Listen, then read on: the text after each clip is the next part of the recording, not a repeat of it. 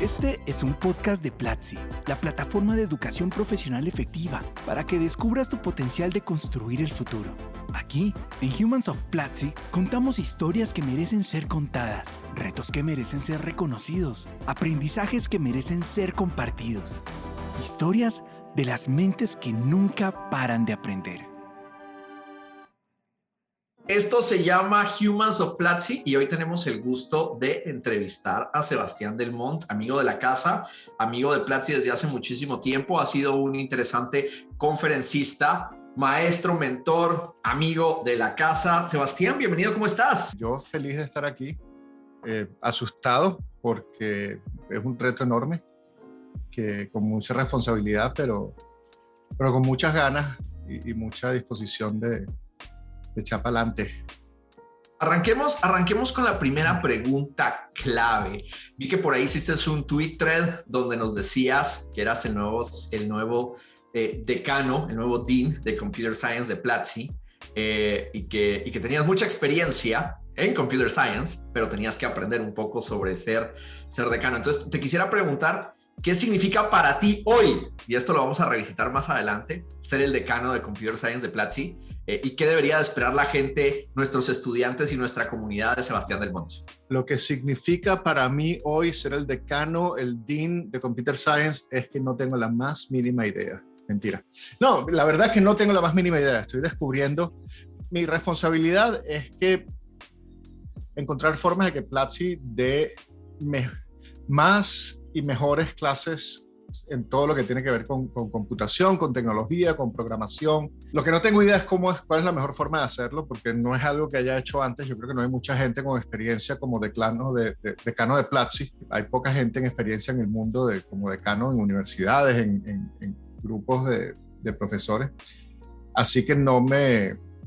¿Qué, voy a hacer? No, no, no, no, van a conseguir a alguien con, con, esa experiencia, pero hay un equipo enorme ya en, en la empresa que como dije en los tweets, eh, cuento con ellos para poder echarles la culpa cuando las cosas me salgan mal a mí. Cuento con ellos para que me rescaten antes de, de poner la cagada de forma muy seria, para que me ayuden a experimentar, a probar nuevas ideas cuento con ellos para que me den las nuevas ideas que hay que probar. De hecho, yo creo que el, mayor éxito que puedo tener es si, si logro que yo no sea necesario, que yo estoy solo ahí como catalizador para mover las cosas y, animar a la gente, pero que las ideas, la dirección, las prioridades salgan todas del, equipo. Hablando, de, hablando del equipo, ¿qué ha pasado con educación, Nicole? ¿Cómo ha crecido ese equipo? ¿Cuántos cursos estamos haciendo en Platzi? ¿Qué nos puedes contar un poco para que entiendan qué significa ese universo educativo que tenemos dentro de Platzi? El equipo ha crecido mucho, pero digamos que además de que ha crecido en cuanto a estructura, en cuanto a verlo a nivel interno, pues también se está viendo, nuestros estudiantes, ustedes lo están viendo en lo que está saliendo. Nosotros desde el año pasado nos reorganizamos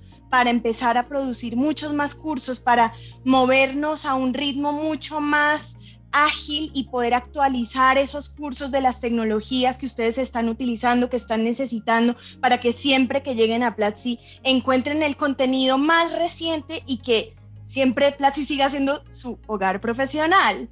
Entonces, esta era una de las cosas que les quería contar, que efectivamente el equipo de Education Universe sigue creciendo. Justamente en los últimos dos meses hemos aumentado aún más la cantidad de cursos que estamos sacando mes a mes. Ahora, en los últimos dos meses ya estamos empezando a lanzar 50 cursos nuevos, así que cero presión para Sebastián, pero viene a ver una vara muy alta que ha dejado un equipo que nos está efectivamente funcionando muy bien. Y hay algo que, mencionaba Sebastián que me parece muy, muy lindo resaltar, y es que tú hablas mucho del equipo, de que te quieres apoyar en ellos, de que ves que puede haber mucha gente que te puede ayudar y a mí me parece muy importante, muy relevante eh, contarte o contarle también aquí a nuestros, a nuestros estudiantes que nos están viendo que ese de hecho es uno de nuestros valores como equipo. Teams are better than heroes, ¿no? Los, los equipos son mejores que los héroes.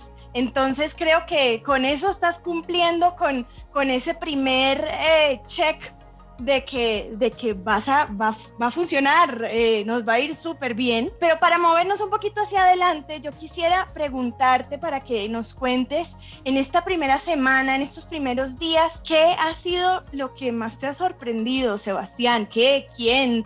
Eh, ¿Algo que hayas visto? ¿Algún, ¿Algún mensaje? No sé, cuéntanos. Me ha sorprendido primero la disposición de todo el mundo He estado conversando con todos los del equipo, con todos los otros deans, con el resto del equipo de, Education Universe, con el equipo de producción. Y como tú dices, yo estoy tranquilo porque voy a tener miles de ideas a quienes robarles el crédito y llevármelo yo. Yo venía un poco preocupado de, si yo iba a poder estar a la talla de las circunstancias y, y, el equipo me hace sentir de que sí, que ellos van a, que ellos me tienen cubierto, que no hay problema. Sebastián, yo quisiera ir un poquito más profundo porque aunque, aunque internamente dentro del equipo te conocen y sabemos que muchas personas te conocen, estoy seguro que hay mucha gente que no sabe quién eres, que, que es como de, ah, chévere, eh, buena onda, se ve que tiene canas, seguro que algo sabe. ¿Cómo resumirías en, en un par de tweets quién es Sebastián Delmont y, y, tú ponías en tus, en tus mensajes 25 años de experiencia trabajando en tecnología, trabajando en empresas, en startups. ¿Cómo, ¿Cómo nos podrías dar los highlights de tu carrera profesional? Y lo más importante que todo el mundo quiere saber, ¿en qué lenguaje de programación programa Sebastián Delmont cuando está haciendo código hoy en día? Yo siempre seré un, fan de Ruby. Me parece que es el, la palabra no es quizás el mejor lenguaje de programación, pero es un lenguaje fantástico que, que encaja muy bien con mi forma de ver los problemas respeto mucho a las personas que no están de acuerdo con eso. Están equivocados, pero los respeto mucho. Sebastián Del Mont es eh, venezolano, caraqueño, usevista, UCB, graduado en Ciencias de la Computación, licenciado en Computación de la Facultad de Ciencias de la Universidad Central de Venezuela, por allá a mitad de los 90. El típico niñito geek nerd que está jugando con computadoras desde que tenía 8 o 9 años. Y cuando hablo de esa época eran las primeras computadoras personales que, venían con 16K de memoria y eso porque le habías puesto la, la, expansión. He pasado toda la vida programando, ha sido mi carrera, mi, pasión. Soy, me gusta echar código, me gusta ser el, que hace el trabajo más que gestionar equipos. Y eso es algo que voy a tener que ver cómo hago aquí como Dean de Platzi para seguir echando código y divirtiéndome de esa manera. Soy también emprendedor. Desde, desde los años 90 estaba en proyectos siempre de, de emprendimiento. Empecé con Planeta Urbe, que era el sitio web de un, de un periódico alternativo en Caracas. Y ahí pasamos a lo que sea.com, que fue un proyecto, un portal juvenil latinoamericano, que fue una gran .com. Hoy estaba hablando con, con Facundo, uno de los profesores del equipo, y y sí, yo tengo más tiempo después de lo que sea.com que el tiempo que él tiene vivo. Todos mis trabajos siempre han sido proyectos de emprendimiento, básicamente míos o de otras personas con las que colaboro. Lo que sea.com fue final de los 90. Tuvimos una empresa grande de 200 y tantos empleados, levantamos millones de dólares y, no funcionó. Explotó el mundo las .com y no logramos sobrevivir. Eh, justo en ese momento me vengo a vivir a Nueva York, donde vivo actualmente, y empecé a trabajar en compañías aquí, proyectos terminamos haciendo un proyecto que se llamó Street Easy, un buscador de bienes raíces en la ciudad de Nueva York, que, que ese sí logró tener éxito. En el 2013 se lo vendimos a Zillow, que es una empresa grande, pública aquí en Estados Unidos en el área de, de bienes raíces. Fue, fue un gran éxito y fue una buena satisfacción. Fue un poco también, un poquito amargo porque es como un hijo que dejas irse que ya no está en tus manos, pero el hecho de, de ver que llegó lejos y que, y que, sigue todavía. En la ciudad de Nueva York, si estás buscando apartamento, lo estás buscando en Street Easy.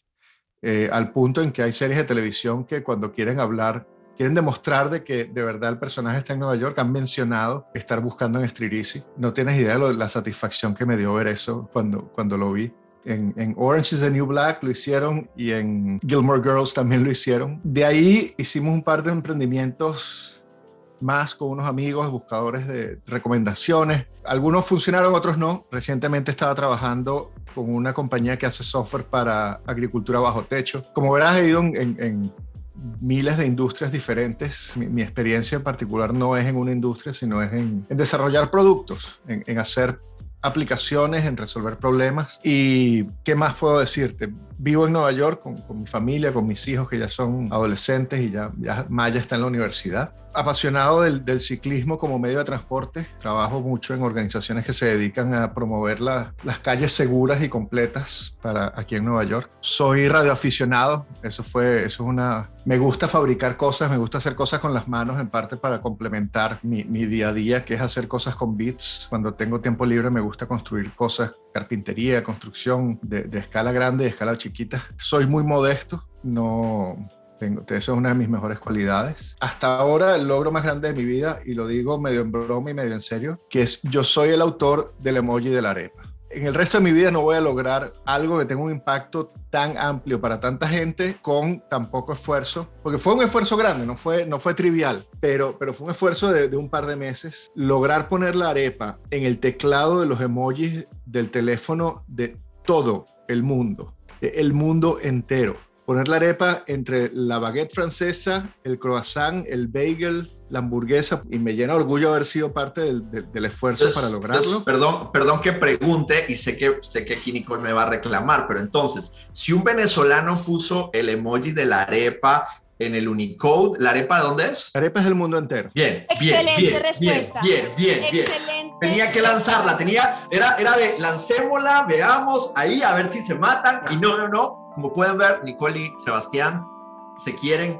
y van a la trabajar. Arepa, la arepa fue inventada desde antes de que hubieran fronteras entre Venezuela y Colombia y hoy en día le pertenece al mundo entero. Me parece muy bien, Sebastián. Yo siempre que hablo de los venezolanos digo nuestros hermanos porque son nuestros hermanos, así que no vamos a entrar en esa discusión, pero efectivamente has tenido un impacto a nivel mundial con semejante logro. Así que no es para menos. Yo quiero preguntarte algo que me parece muy interesante que, nos cuentes. ¿Cómo ves tú el mercado laboral en este momento para desarrolladores, desarrolladoras?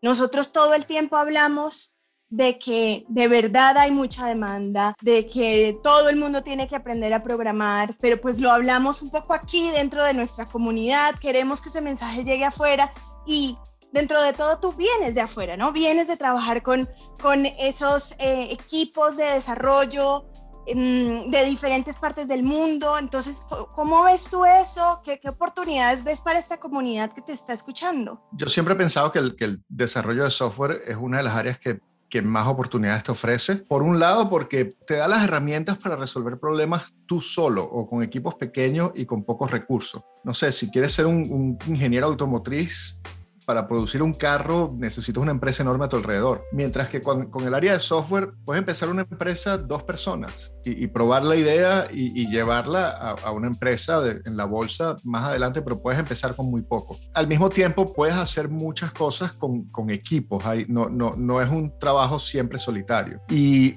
y en la, en la, industria hay trabajos en todas esas escalas, hay trabajos en todas las áreas que te puedas interesar, para todos los niveles de experiencia, en, en, en, distintos tipos de tecnología. La realidad es que para algunas personas les es más fácil que para otras, depende de dónde estés viviendo, pero hoy en día con el trabajo remoto y con Internet, esas barreras se están cayendo cada vez más. La verdadera clave resulta ser hablar inglés, poder comunicarse en el, en el idioma universal, más que, qué lenguaje de programación conoces. La verdadera clave no solo hablar inglés, es, es saber comunicarse, saber trabajar en, explicarle a la gente lo que quieres hacer y oír lo que quieren que hagas, eh, mucho más que cuál lenguaje escojas para hacerlo en, el lenguaje de programación. Y, y, ahí es donde el inglés sí es el lenguaje universal, el lenguaje de, las, de los países donde vienen las empresas que tienen más recursos para contratarte si estás buscando trabajar para otro. Pero las oportunidades en la industria son enormes. Es difícil conseguir buenos programadores porque los buenos programadores están todos trabajando en lugares que les gustan. Hay un debate eterno en la industria, estoy seguro que tú lo habrás visto. La gente que trabaja en tecnología, la gente que emprende, la gente que crea productos, debe estar apasionada o simplemente esta es una nueva industria, el nuevo Wall Street, donde viene la gente a hacer dinero, a generar una reputación, etcétera. Cuando yo empecé, te debo confesar, Sebastián, yo quería que todos tuviéramos pasión, yo quería que todos dijéramos, sí, yo vivo para trabajar en tecnología, para programar, pero mientras he, ido caminando en mi experiencia y hoy acá, a, a cargo de Platzi, te puedo decir, hoy lo que más necesitamos es gente que trabaja en esta industria, disfrute ese trabajo y si además es apasionado, pues maravilloso. Esos apasionados van a tener mejor opciones, pero también hay que entender que hoy hay tanta necesidad, tanta demanda y tantas oportunidades que pueda que hayan personas que entren acá un poquito como de, ok, perfecto, pues esto puede pagar las cuentas, voy a aprender a programar y luego se apasionen. ¿Cómo la pasión hacia la industria ¿Te ayuda o no te ayuda y cómo navegarla? Si yo ya soy un apasionado en tecnología, ¿cómo lo navego? Y si me quiero apasionar o, o no todavía, pero estoy trabajando en esto, ¿qué hacer? ¿Qué consejos darían ustedes? Porque estoy seguro que muchos de nuestros estudiantes pasan por esa cuestión todo el tiempo. La pasión ayuda, es clave como, como, como herramienta, eh, herramienta para apoyarte. No es imprescindible,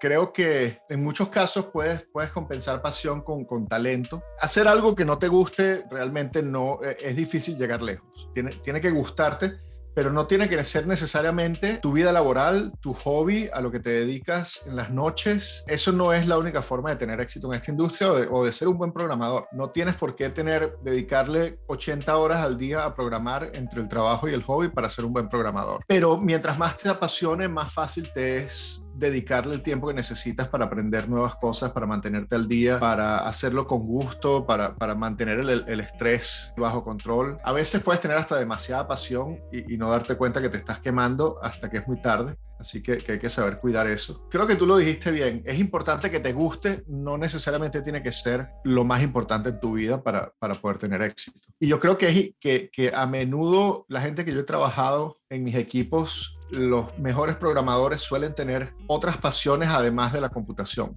Les suele gustar mucho, les interesa mucho, pero no es lo único en sus vidas. Traen, traen perspectivas que vienen de otras áreas, que se han dedicado a otras cosas y terminan en computación por una razón u otra y le, le, agregan mucho a su calidad de trabajo y a la diversidad del equipo cuando vienen con otras un origen distinto al, de, al, mío, por ejemplo, que fue el niñito que siempre estuvo jugando con la computadora. Un poco retomando lo que estás mencionando al final, Sebastián, yo creo que yo lo veo distinto porque, porque yo no vengo de ese background. Yo veo más la programación como un medio y espero que no no, no me malinterpreten con esto, pero es más como ese medio que te ayuda a lograr tantas cosas y que se puede conectar tan bien con otras cosas que probablemente la programación no es exactamente lo que te apasiona, sino que te apasiona los videojuegos, ¿no? Mucha gente llega a la programación por ese gusto eh, de los videojuegos y la programación es ese medio, ¿no? Que te, que te permite construir ese mundo que, que tanto te gusta eh, cuando estás jugando. Yo lo veo, lo veo un poco así y es que además la programación abarca tantas cosas y puede traer a tantas personas distintas a hacer esto mismo, que más que cerrar, cerrar el camino a, a pues unas personas que van a desarrollar, lo que hace es abrir las posibilidades y entonces ese tema de la pasión termina incluyendo otras pasiones que convergen en ese medio que es la programación. ¿Qué te, qué te trajo a ti, Sebastián? O sea, si vas a, a, ver hacia atrás a ese niño, ¿cuál es ese, ese momento en el que tú dices, esto es lo que yo quiero aprender a hacer? Desde esa primera vez que, que logré resolver un problema, ese, ese shot de dopamina en el cerebro, después de estar 3, 4 horas frustrado con algo que no funciona y de repente, clic, funciona y lo ves y, y te das cuenta que tú hiciste, tú lograste la solución que hizo que funcionara de tal manera eso es lo que siempre me ha traído a mí de, este trabajo, de esta área, de esta industria, es el resolver problemas, enfrentarme con el, al problema hasta que logras ganar. A veces es una, una lucha y tienes ese, esa dopamina, esa, esa sensación casi orgásmica a veces de, de resolver el problema, de lograrlo, que, que, lo tienes en muchas otras áreas, no es solo la, la, computación, pero en la computación es todo tan maleable porque son bits estás escribiendo código que lo puedes correr de inmediato, que el, el, el ciclo de enfrentarte al problema y resolverlo es bien corto. Logras tener esa dinámica de resolver problemas varias veces al día, estar todo el tiempo lográndolo y uno queda ahí eh, causa una adicción. Me cuesta ver cómo hacer, cómo, cómo alguien, por ejemplo, que, que, que, que, no logre dominar esa frustración ante el problema no resuelto, le va a ser difícil aguantar una carrera en, computación. Ahí no tiene que ser necesariamente algo que te apasione, pero tienes que saber negociar esas emociones sin, sin literalmente partirte la cabeza contra la pared cada, cada vez que tienes un box que no consigues. Esto que nos cuentas, recuerdo mucho una frase que escuché o leí, que la programación es lo más cercano que tenemos a los superpoderes, ¿no? Y ahí también está un poco esa idea de, es que puedo crear lo que sea, ¿no? tengo, tengo este poder de crear lo que sea, que, que, al final, no sé, si nos ponemos a pensar un poquito en inteligencia artificial puede ser hasta, hasta terrorífico, pero es que hasta allá, hasta allá podemos llegar. Y y me gusta mucho también lo que mencionas del manejo de la frustración, porque efectivamente esa, esa paciencia o esa, ese control, ese, esa persistencia definitivamente es algo que hay que trabajar cuando uno está creando un, proyecto eh, de desarrollo. Y me gustaría si, si nos puedes contar, de pronto si recuerdas cuál fue uno de esos primeros proyectos en los que, en los que tú programaste o de pronto de algún momento así de frustración en tus inicios, eh, con qué lenguaje aprendiste, como irnos un poquito hacia allá y, recordar eso. Aprendí los primeros lenguajes que usé eran, eran basic y lenguajes de ese estilo antes de que de que apareciera el web. Luego llegó el web y empecé a trabajar mucho con, al principio con Perl, incluso con Java, y luego tuve una, una buena época trabajando con PHP. Recuerdo frustraciones enormes con PHP porque era una época en donde no, no, era frustración con PHP, era frustración con lo que estábamos tratando de hacer. Era una época en que no habían frameworks. O sea, cuando hicimos lo que sea.com, nosotros hicimos nuestro propio código de manejo de sesiones. No es ni siquiera que no había un framework para hacer aplicaciones, no, no, habían, no existía sesiones en el lenguaje, tuvimos que hacer nuestro propio.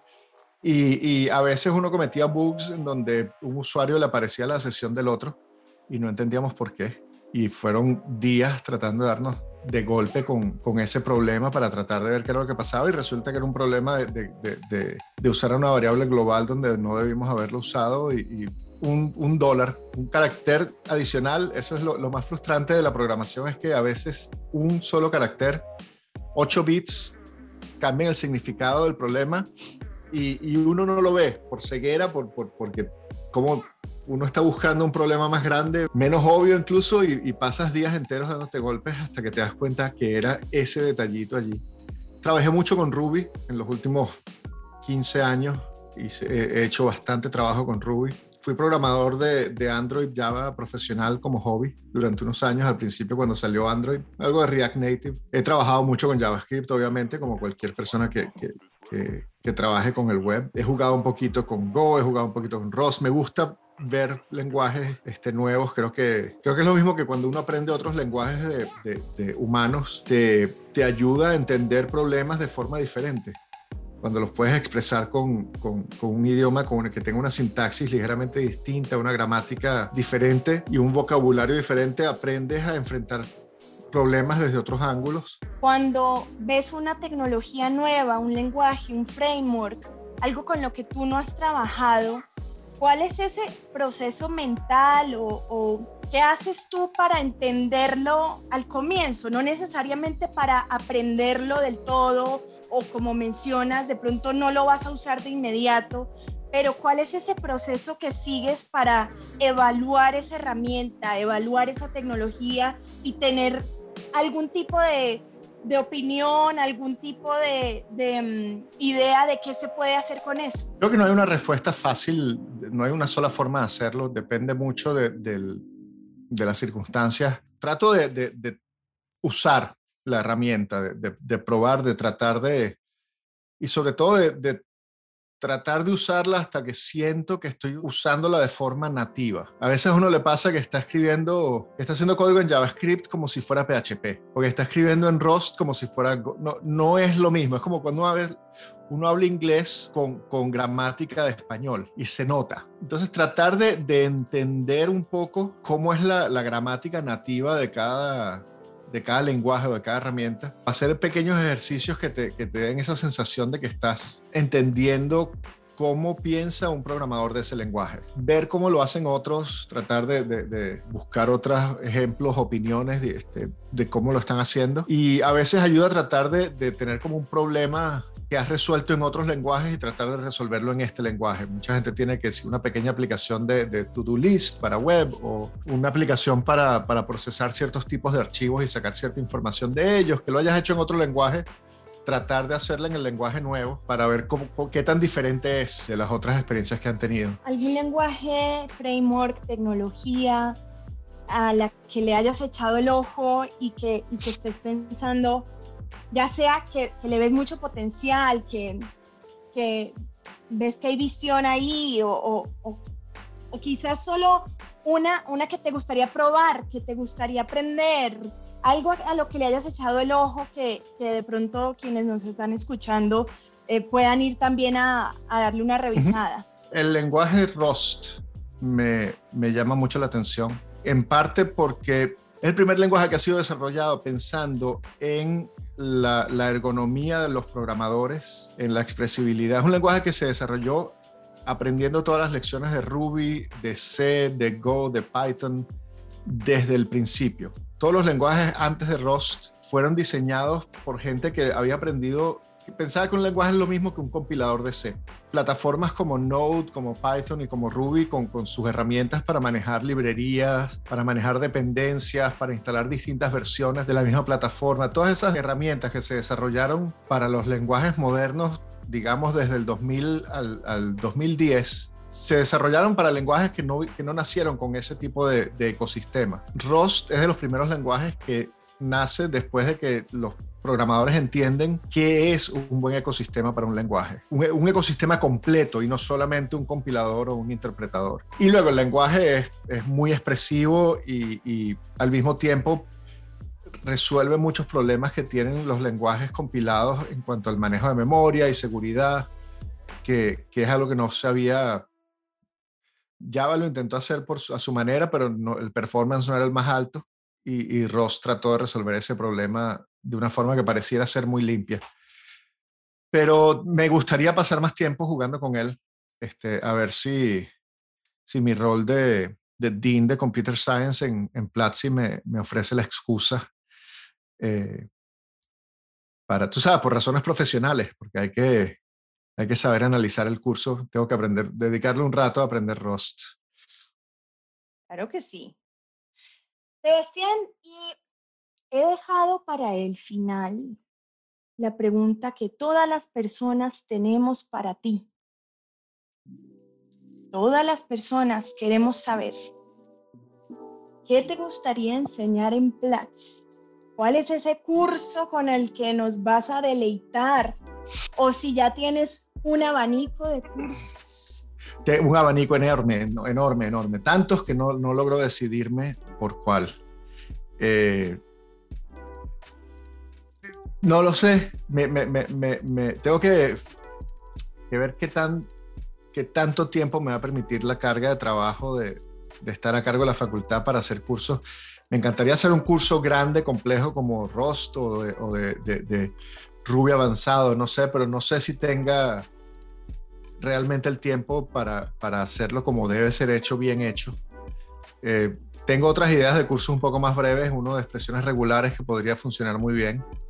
Y, y quién sabe, creo que también hacen falta cursos que, que expliquen el panorama entero de, una, de un área, eh, que te expliquen de qué va todo lo de, de desarrollo web o de desarrollo de backend sin, sin, sin, caer todavía en una tecnología en específica, pero que te muestren el panorama entero.